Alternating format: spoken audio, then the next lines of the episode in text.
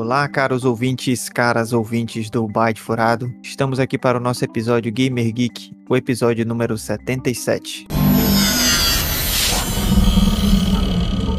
Hoje estamos reunidos, eu, Ryzen, O Sabre Negro está com ele. nosso querido Fink, Ele é poderoso com a força. nosso querido Thomas e o nosso querido Tio Gamer. Dá-lhe os memes aí, Tio Gamer, para este maravilhoso episódio.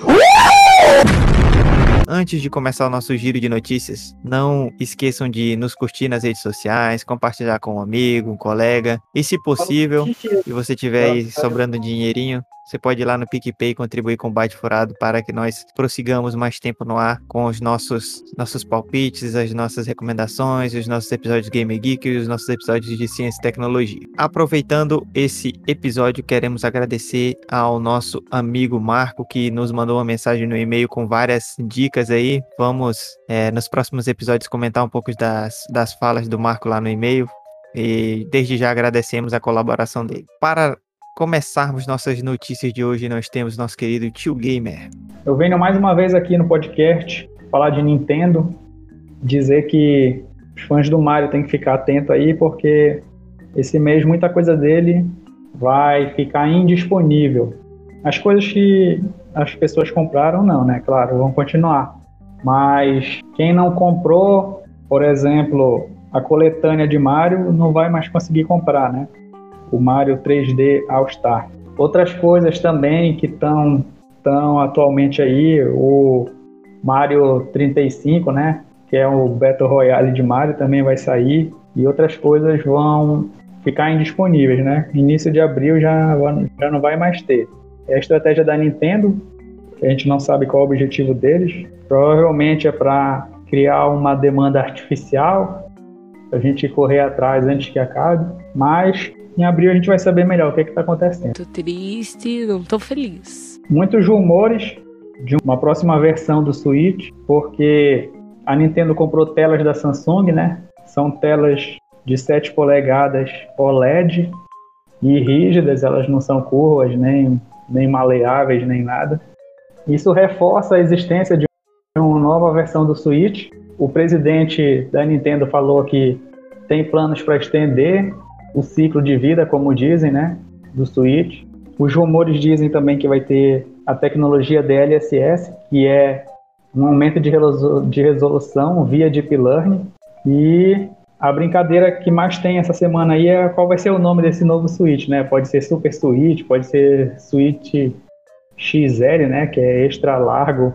E aí fica a expectativa para essa nova versão. Quem acompanha nosso, nosso podcast sabe que nossos rumores sempre acertam, né? Isso aí nós temos esse orgulho de falar aqui e mencionar. Se você não acredita, pode ir lá nos nossos podcasts antigos, a gente fala os nossos rumores sempre dão certo. É o dom, nós temos o Creio dom. que é o dom. nós temos esse dom. Então acredito que é, essa versão sim, de fato, vai garantir aí uma vida útil para a geração. Creio que eles devem estar pensando já na, na próxima geração da, da, da Nintendo, né, do console da Nintendo. É, estrategicamente, a Nintendo ela sempre trabalha de uma maneira, como eu posso dizer, é, peculiar, né? Eu creio que ela vai querer estender o Switch para que ele fique como se fosse o novo portátil dela, né? No sentido de, de substituir o 3DS, que agora já praticamente se esgotou a questão de lançamentos para ele. E o próximo console ele vai trazer alguma novidade aí que a Nintendo tá, deve estar preparando. E com essa versão, né, ela vai garantir que jogos, mais jogos cheguem para a plataforma deles, né, com um nível de processamento um pouquinho melhor, garante com que essa vida útil desse Switch, é, para aqueles que querem jogar jogos com mais qualidade gráfica, né, chegue de fato para todo para eles. Quanto essa essa estratégia da Nintendo, né, que nem eu falei, ela é meio complexa, ou né, às vezes a gente não entende, né? Geralmente eles lançam um novo console quando já tem mais de dois a três anos a geração atual, né? Então provavelmente creio que lá para 2023, 2020, final de 2022 para 2023 a gente tem um novo console. É, e eu acho que eles vão guardar aí grandes coisas para finalizar esse Switch, né? Como por exemplo, Bird of the Wild 2, que nós estamos esperando ansiosamente. Um que já caiu no esquecimento de muita gente, que é Metroid 4, Metroid Prime 4, que também é um excelente jogo que muita gente espera. Bayonetta 3 e acredito que há mais algum console, mais algum jogo aí de peso que eles possam estar tá colocando junto nesse pacote. Mas fora isso, a vida útil de fato do Switch já está chegando aí na, na sua metade, né? Praticamente está na metade da sua vida aí com relação a isso. Eles podem continuar com ele, né? Tendo essa, essa pegada do portátil que caiu muito bem. Né? É, o, o Switch, a, a, grande diferencial dele é justamente isso, de ter essa portabilidade de você estar tá jogando aí um The Witcher 3, onde você precisaria estar tá no computador, né, para rodar no console, para fazer a utilização no TV, você tá em qualquer lugar, seja em casa, no banheiro, né, em viagem, em qualquer lugar você está jogando a mesma, o mesmo jogo, é muito bom. Como deve ser. É, então, essas notícias aí que o tio Gamer trouxe aí são interessantes, né? Tô esperando aí o fim começar a falar para começar a guerra civil aqui, né? Do lado nós temos o Homem de Ferro da Nintendo e, no, e do outro nós temos aí o Capitão América do 4K e War. It's fantastic. Brincadeiras à parte, achei interessante aí essa, essa, esse novo rumor, né, da, do Nintendo Switch. E a gente espera que melhore mesmo, né? Porque tá vindo, tá chegando aí essa nova geração com força, né? Apesar de que a gente não consegue mais nem comprar os consoles, que tá tudo caro e tá faltando. E a Nintendo tem que ir atualizando também, né? Melhorar o Switch, botar um 4K aí pra gente é, jogar nas nossas TVs 4K. Sobre a, a notícia dos jogos removidos, é, foi, é uma surpresa, assim, né? Meio estranha, né? é, lembrando aí o que, que o tio Game tava falando, né? Vai ser removido o Super Mario 3D All Stars, o Fire Emblem e o Super Mario Bros 35. Parece assim uma jogada muito louca mesmo aí, como disse o tio Gamer, né? Uma jogada aí que tem, deve ter algum sentido, né? Eu sei, assim, quem já tem esses jogos aí, né? Principalmente a mídia física, vai, vai ficar feliz porque vai subir de preço pra caramba o jogo, né?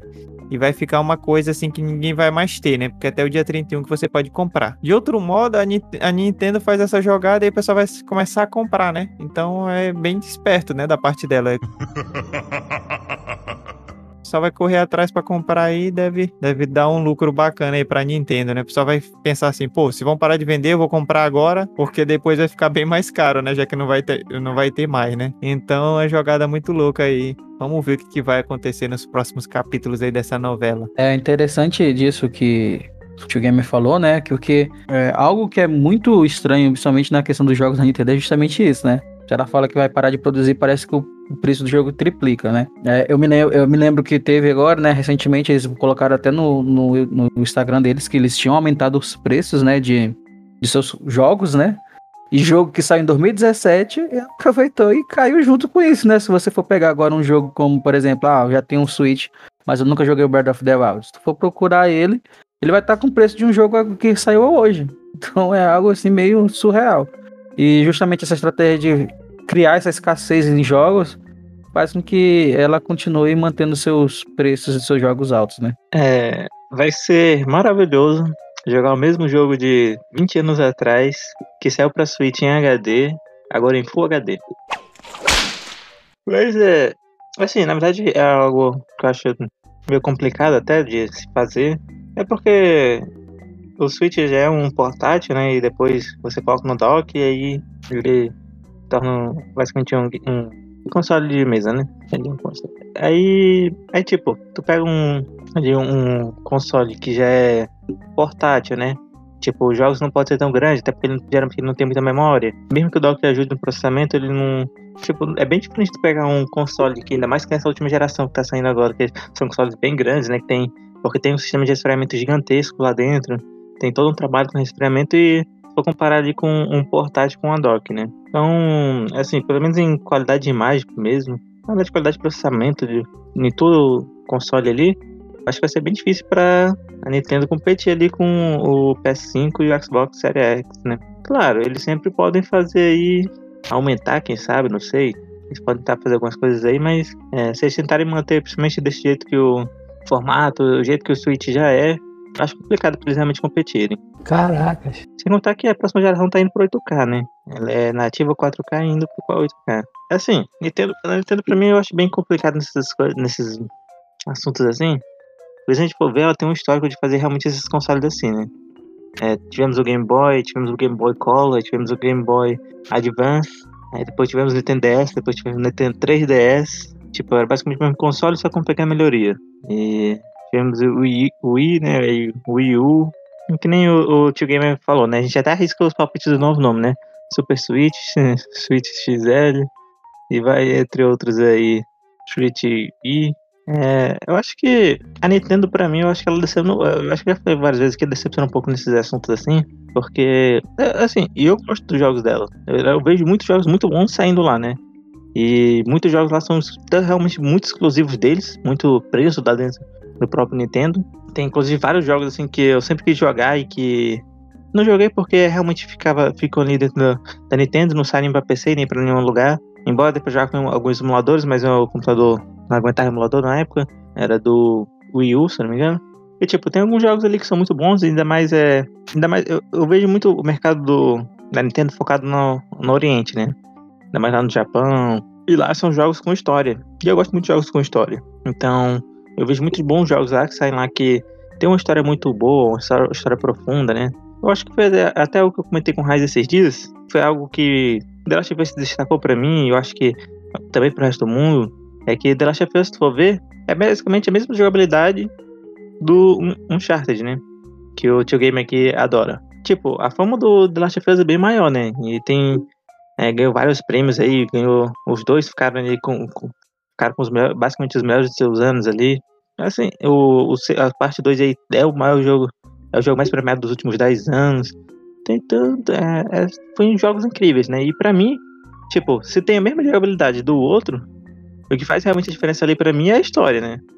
Claro que não é só bem a história, né? Tem todo um envolvimento entre a história, a jogabilidade e músicas e outros elementos ali que faz um a combinação deles faz isso, né? Mas para mim o que se destaca mais ali é a história, né? É aquela ligação que aquela história produz com a gente. E esse é o ponto que para mim que se destaca na Nintendo ali, que muitos jogos dela têm essas histórias assim que te envolvem, que são muito boas. Em compensação, eles ficam lá presos da Nintendo aí tipo não, não se espalha muito muitas vezes esses jogos. E eles não conseguem geralmente, digamos assim, atingir seu potencial máximo. Porque lá a Nintendo, com, como já falamos aqui, tipo, Nintendo Switch, por exemplo, que saiu na última geração, na geração passada, era basicamente concorrente com, se fosse uma qualidade quase com o PS3, que era da geração anterior dos outros. Então, ele sempre é um console bem mais fraco e não, não lembro quem foi que reclamou uma vez, que falava que os consoles atrasavam jogos, porque se você fosse fazer jogos só para PC, você poderia produzir um jogo fodão lá, muito fodástico, que qualidade de imagem incrível, com todo tipo de jogabilidade, porque os, os PCs aguentavam, os consoles não, aguentavam, não aguentariam. Aí eles produziam jogos é, no, no ritmo dos consoles, né, para os consoles poderem rodar. Embora eu fico pensando, né, pô, esse cara deveria ali ter um PC muito foda, né, porque se os caras fossem produzir esses jogos fodásticos aí que não rodavam nos consoles, teria que ter um PC muito foda pra rodar esses jogos, né? Mas eu acho que isso meio que se encaixa no Nintendo, né? Porque, como os consoles são mais fracos que os outros, os jogos que saem pra elas não podem ter tudo que saiu no, nos outros, né? Eles não conseguem. Eles têm que estar limitados ali dentro do console deles. Essa limitação eu vejo também pelo lado de que os jogos em si eles não trazem muita, como eu posso dizer, jogos principalmente da Nintendo, eles são mais voltados a cartoon, desenhos, né? Então é uma qualidade gráfica que, como por exemplo The Last of Us ou outros jogos desses nova geração, é mais voltado pro realismo, né? Então é, acaba que a, a, cartoonização, as histórias compensam aí, né? Como a gente já falou aí, outros jogos, se eles não têm um atrativo, vão ter que ter outro. Assim, Tominhas, é, é algo mais ou menos, mas também não, não tanto, porque se a gente for ver também, eu sempre comparo muito com Final Fantasy XV. Porque se tu for ver Final Fantasy XV, ele não tenta realmente ir pro realismo, ele tá tentando trazer mais um gráfico mais de desenho mesmo. Mas é uma beleza incrível, eles conseguiram fazer, eles fazem um polimento ali, eles fazem um tratamento na, na, nas, nas, texturas e tudo mais ali. E eles não realmente tentam trazer pro real, né? Eles tentam fazer como se fosse um desenho bem feito, né? E é lindo. Até o Zelda. O Zelda é muito bacana, é muito bonito, mas se tu for olhar, eu vejo muitos é, momentos ali de texturas assim que não estão tão legais, algumas coisas é, algumas imperfeições que provavelmente deve ser que são muito provavelmente ligados a não poder rodar se fosse muito mais foda, entendeu?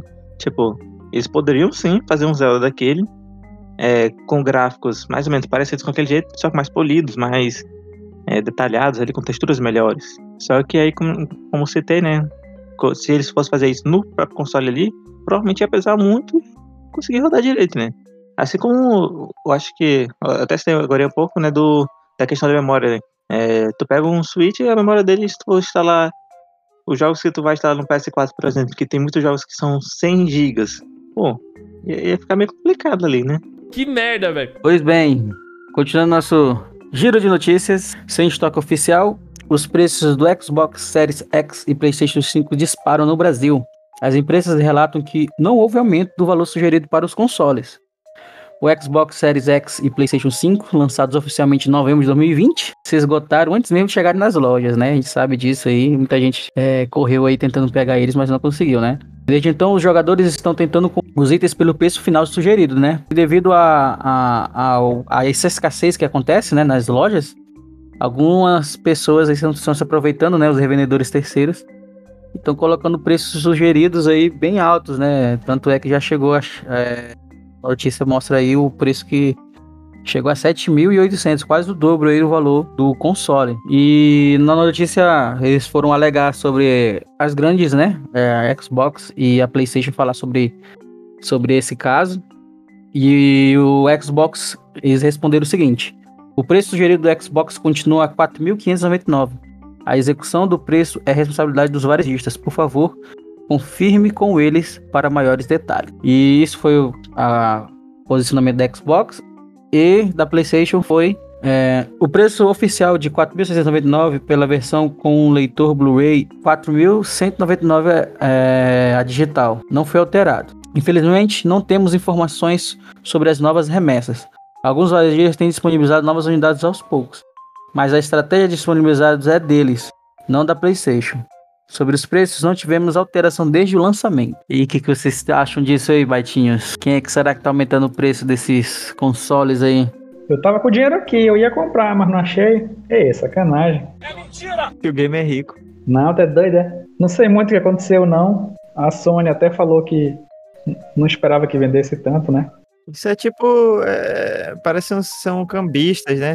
É tipo uns é, cambistas digitais aí. Pô. Cambista, ele pega ali, compra o um ingresso, né? Compra muitos, né? Quando tá em, ele vai e vende ali mais caro na hora do jogo, na hora do, do, do evento, de alguma coisa, né? Muita gente comprou muitos Playstations aí e Algumas empresas também estão se aproveitando da escassez para aumentar o produto, né? Tem uma regra no mercado que é justamente essa, né? Quando o produto ele está muito escasso, quando tem pouco, pouco produto e tem muita gente procurando aquilo, então o preço aumenta, né? Existem algumas discussões como em tempos de, vamos dizer assim, pandemia ou de algum desastre natural, como um furacão, uma enchente, em que é, alguns comerciantes aumentam drasticamente o preço de algumas coisas que são primordiais e estão escassas ali, por exemplo, água, né? Ou comida. Um miserável, é um miserável. Então, nós tivemos apagão também agora no Brasil, é, no Amapá. E aí fica essa, essa, esses questionamentos, né? Quando você, acontece um, um, furacão, por exemplo, igual aconteceu, aconteceu algumas vezes aí nos Estados Unidos recentemente, e aí os comerciantes aumentam os preços dos produtos básicos, né? Porque tá eles querem ganhar mais dinheiro, tá escasso ali, o pessoal tá é, é, procurando, né? E é a mesma coisa aí né, no PlayStation, né? Tá difícil de achar, então alguns vendedores aí acabam subindo muito o preço, né? E algumas pessoas que são muito aficionadas dão aquele dinheiro, né? E compram. Então fica difícil. Para nós que somos pobres, tá é, complicado. Tem um meme que surgiu e realmente ele é, é, tá fazendo muito sentido, que é, eles usam é, ali uma, uma passagem dos 300, né, do filme 300, onde eles estão é, ali numa parte que o Rei Leônidas fala, esperem, né, esperem, esperem, até chegar aquele momento certo para eles atacarem, né, pra eles irem pra porrada, né. Que eles estão esperando o, o exército inimigo entrar naquele funil lá e ficar mais difícil para eles, porque eles são são muitos, e enquanto os 300 só eram 300, né? E aí, é, esse meme tá, virou agora pro PlayStation, né? Porque normalmente os pobretões igual a gente, a gente espera um tempinho, né? Pra poder comprar o, o, o console ou o jogo, né? Ruim da Nintendo, que a gente já falou antigamente, que não faz isso. Mas assim, normalmente na Sony, na, é, no Xbox, a gente espera um tempo e vai baixando o preço do produto, né? Do, do jogo ou do console, né? Com o tempo ele vai baixando, né? E o meme é justamente: esperem, não compre agora, esperem, não compre agora. Aí de repente o preço sobe, né? Fudeu. Então, é, esse meme tá muito é, é para essa notícia, né? É, a gente, ao invés de baixar os preços, e aí a gente tem, também, tem, também tem no Brasil o problema do dólar, que tá muito alto, tá só subindo aí, tá quase chegando aos, 8, aos 6 reais. Fudeu de vez! Então tá tudo muito complexo mesmo. E vamos esperar ver se abaixa, né? Não tem outra. Pra quem é pobre não tem jeito, tem que esperar de qualquer maneira, né? Isso pra poder parcelar em 24 vezes lá no cartão de uma dessas lojas aí. Suaves prestações. O, a questão do, do preço, eu vi esse name, só que eu vi esse name com o, o filme do, do Coração Valente. Sou mais antigo. Até o Vou Gamer, pô. A próxima notícia que eu trago para a gente falar um pouquinho, é, nós tivemos uma triste notícia, né, que o Super Nintendo World, né, lá dos Estados Unidos, ele foi cancelado, né, de ser, de ser aberto, né, por conta do caso do de coronavírus, nós estamos vivendo a pandemia, então foi adiada a sua, sua estreia, só que para felicidade de muitos, né, fãs aí, principalmente quem mora no Japão, o parque temático em Osaka vai abrir para o público em 18 de março, a quinta-feira da próxima semana. Inicialmente a abertura estava programada para o dia 4 de fevereiro, mas foi adiada devido à pandemia, né? O Japão já enfrentou um novo crescimento de casos da doença no primeiro mês de 2021 e os casos começaram a, a cair agora também já novamente. Eles vão seguir as diretrizes, todas as diretrizes de segurança, né? Que eles pretendem fazer lá para garantir que é a abertura do parque. E lá eles colocaram que vão ter uma área, né? Para ter um espaço chamado Mask Free Zone, zona livre de máscara, onde as pessoas poderão fazer uma pausa sem o item, né? Sem a máscara, longe dos outros visitantes e entrar e sair. E se precisa, para entrar e sair vai ser preciso é, desinfetar as mãos. Na entrada as pessoas terão a temperatura corporal medida e é preciso limpar as mãos constantemente com álcool gel e lavando. Quando as dependências e além disso manter por perto pelo menos um metro de distância das outras pessoas. Então, é, algum mesmo seguindo as diretrizes aí, vai abrir né, esse parque temático lá do Super Nintendo World. Eu vi algumas fotos, tá. Cara, deve ser uma imersão muito linda, né? Enquanto muitos mortais querem ir pra Disney, eu só quero ir pro Super Mario World. Quero ir lá também, entrar na corrida do Mario Kart lá. Tu falou desse parque, eu acho que pra mim, assim, o que eu gostaria mais de ver seria o do Estúdio Ghibli. Eles têm o. Porque lá tem algumas animações bem interessantes, né? E tem geralmente alguns castelos bem interessantes que eles fazem, né? Então, o parque do Estúdio Ghibli, pra mim, acho que seria mais fascinante, assim. Questão de. de modo arquitetônico, né? A arquitetura lá seria muito legal de se ver.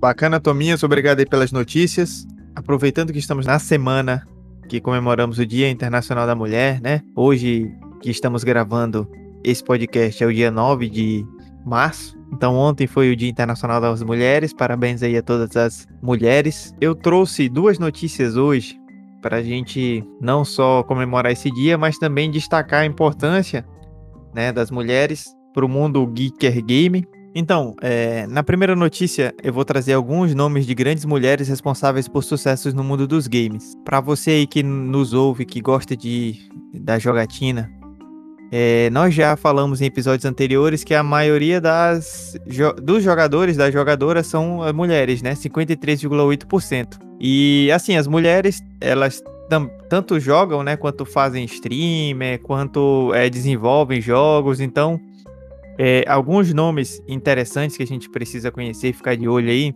são da, da Amora Bethany, que é uma brasileira que participou lá do, daquele jogo Celeste, né? Que foi bem aclamado de 2018. E ela fez parte da equipe de arte do game. Então, é, foi um game indie aí premiado no The Game Awards e justamente bem elogiada nessa parte né, da arte. Também temos a Amy Henning. A Amy Henning aí o Tio Game vai gostar porque ela é, ela tem aí uma longa carreira como roteirista com passagens pela Nintendo, EA e Crystal Dynamics. E a Amy ela ganhou muito reconhecimento após criar a série Uncharted, né? Que é justamente aí uma série que o Tio Gamer gosta bastante. É, na Naughty Dog, ela escreveu e dirigiu as duas primeiras aventuras de Nathan Drake e recebeu um prêmio aí por, pelo Uncharted 2, né? Outra mulher importante pra gente é, acompanhar é a Lena Raine. Ela é compositora e produtora e recentemente ela trabalhou na trilha sonora de Sackboy, né? A Big Adventure 2020. E os jogos mais famosos dela que ela trabalhou foi o Guild Wars 2 e Minecraft, né? Então ela já ganhou vários prêmios e também trabalhou na trilha sonora de Celeste. Outra mulher a penúltima da nossa lista é a Liz Albi. Ela tem experiência em Far Cry 4 e 5 e foi uma das responsáveis pelo roteiro de Ghost of Tsushima, né?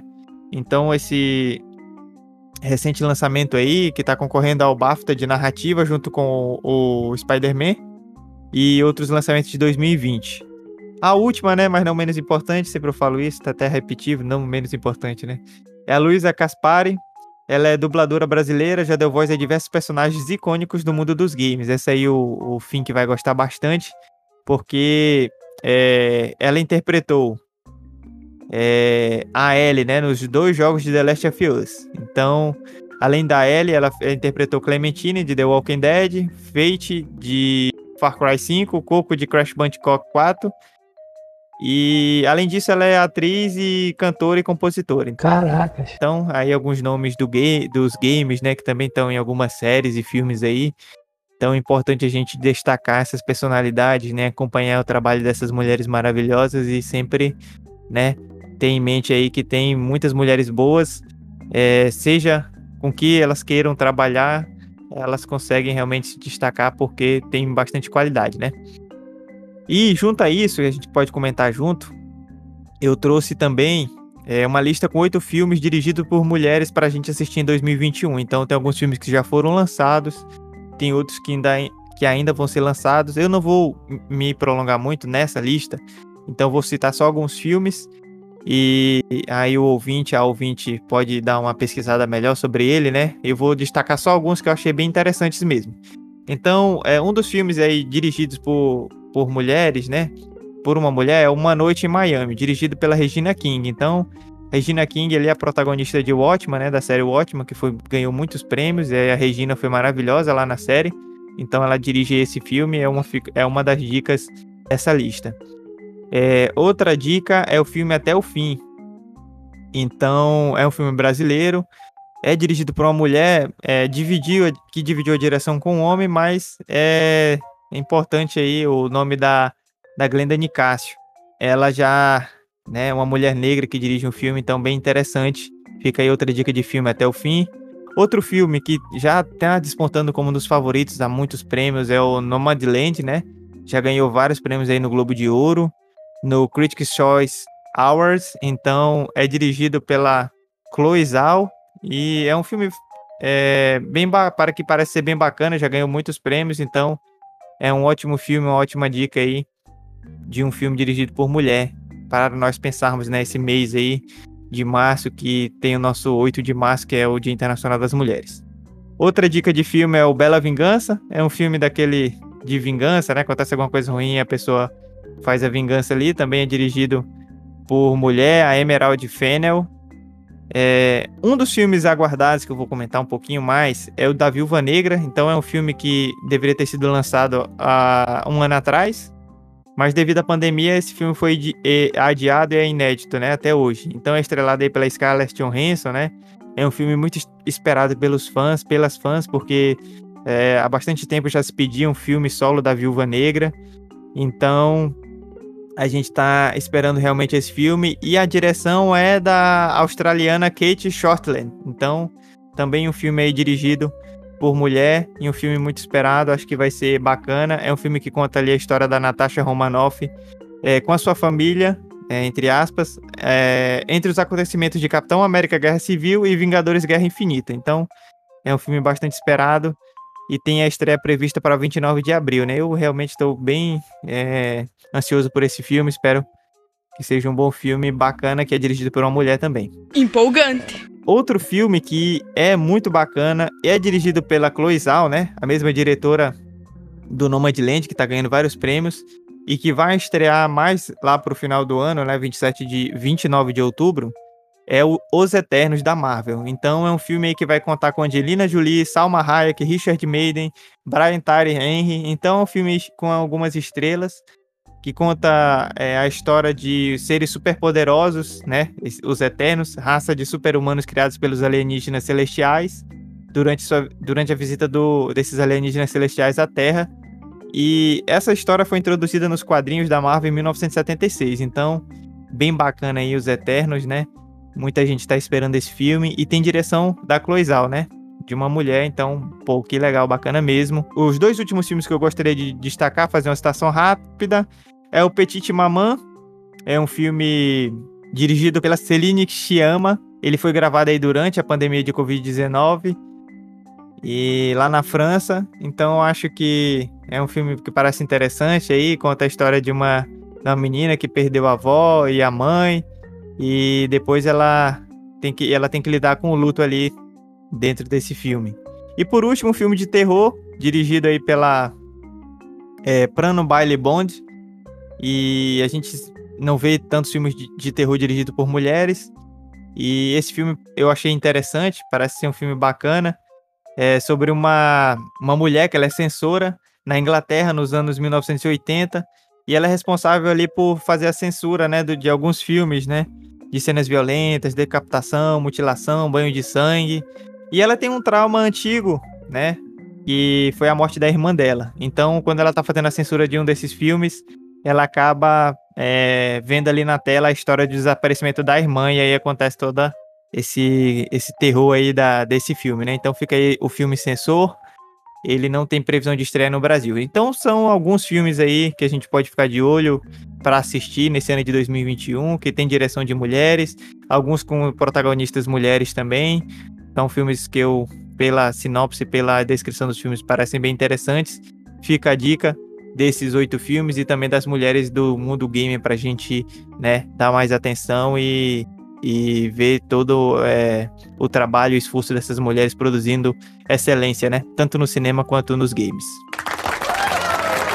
É, Raizen, é realmente é algo pra gente ver e pensar bastante.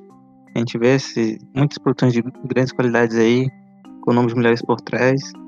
E, em compensação, eu, eu vejo assim, principalmente nos últimos tempos no mundo dos gamers, é, algumas situações que eu acho meio chatas, né? Meio complexas ali, meio assim, totalmente preconceituosas.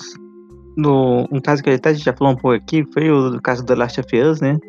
Recentemente agora também teve o caso do Assassin's Creed, surgiu um novo rumor aí do novo Assassin's Creed, que se passaria lá no Japão e o protagonista seria uma mulher. E aí na internet bombardeou de pessoas falando besteira, falando mal, porque o protagonista seria uma mulher. E tipo, são coisas assim que eu acho meio chato e foi algo que eu falei que eu acho que a gente falou bastante aqui no tempo do Last of Us parte 2. E eu acho que até a gente já trouxe alguns jogos. É, não, não lembro se a gente trouxe ou não, mas é, falando um pouco sobre alguns jogos antigos aí com protagonistas mulheres. É, a gente sabe que é, não tinha tantas protagonistas mulheres, hoje em dia tem surgido mais aí, tem dado mais poder, mais de fala, né, podemos dizer. Cara, a gente vê grandes protagonistas mulheres aí, eu realmente não consigo entender por que essas pessoas, é, quando fala que um game vai sair só com um protagonista feminino, eles começam a repudiar o jogo. Para mim é, é algo assim incompreensível mesmo. The Last of Us aí para mim foi um dos melhores jogos que eu joguei na minha vida.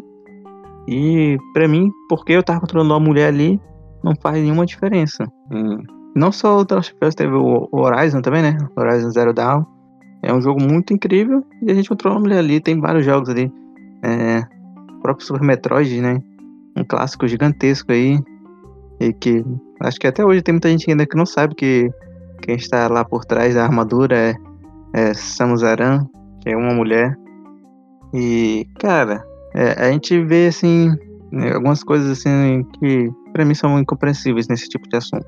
É verdade, fim, que ainda tem muito preconceito, mas a gente tem que discutir, né? Tem que falar sobre eles e quebrar esses preconceitos para a gente construir um mundo mais justo, né? E ficam as dicas aí para a gente ver o trabalho de qualidade de grandes mulheres e que venham mais que a gente consiga realmente é, uma igualdade entre os, os sexos, né? Então é isso, caros ouvintes, caras ouvintes. Essas foram nossas notícias. Agora vamos para o nosso especial momento de recomendações. É, para hoje eu trago uma recomendação. Eu já trouxe em episódio anterior, só que dessa vez é, eu vou recomendar com mais propriedade. Eu já fiz a recomendação do WandaVision, né? É, isso depois de assistir, eu acho que um ou dois ou três episódios. Acho que dois episódios. E agora eu terminei a série e gostei da, da série. Então, com mais propriedade, agora eu faço a recomendação da série WandaVision, primeira temporada. Acho que vale a pena assistir, né? É uma série aí da Disney, desse universo de dos Vingadores, então é bacana, gostei, vale a pena assistir ficar a recomendação. A minha recomendação, episódio de hoje é um filme bacana, interessante. É, ele é recente na Netflix. É a, nova, a Nova Ordem Espacial. É o um filme que fala um pouquinho aí de uma, um mundo futurista aí. Apresenta um mundo aí totalmente diferenciado, né? Ele é um filme de faroeste espacial sul-coreano. Existe ali muita, muita pegada, né, disso, né? Tanto é que na dublagem em português, né, as falas em coreano que são dubladas e as falas em inglês, né, continuam na linguagem original. E eu achei interessante a proposta do filme. Então é um filmezinho aí legal para você assistir aí. Foi lançado no dia 5 de fevereiro, mundialmente. E essa é a minha recomendação para hoje. Então, caros ouvintes, caras ouvintes, nós agradecemos de coração que vocês tenham ouvido o episódio até aqui. Se puder, compartilhe os nossos episódios com um colega, com um amigo, com uma amiga, para que nós possamos chegar a mais ouvidos. Se você tiver um bom coração e dinheiro, pode também nos ajudar no PicPay. Espero que tenham gostado das nossas recomendações, elas são feitas com coração. Nós aqui do Bate Furado esperamos que vocês estejam bem, com saúde, assim como seus familiares. Desejamos que esse 2021 se torne cada vez melhor para você e sua família. Este foi nosso episódio Gamer Geek. Tchau, tchau. Wakanda Forever. Como deve ser.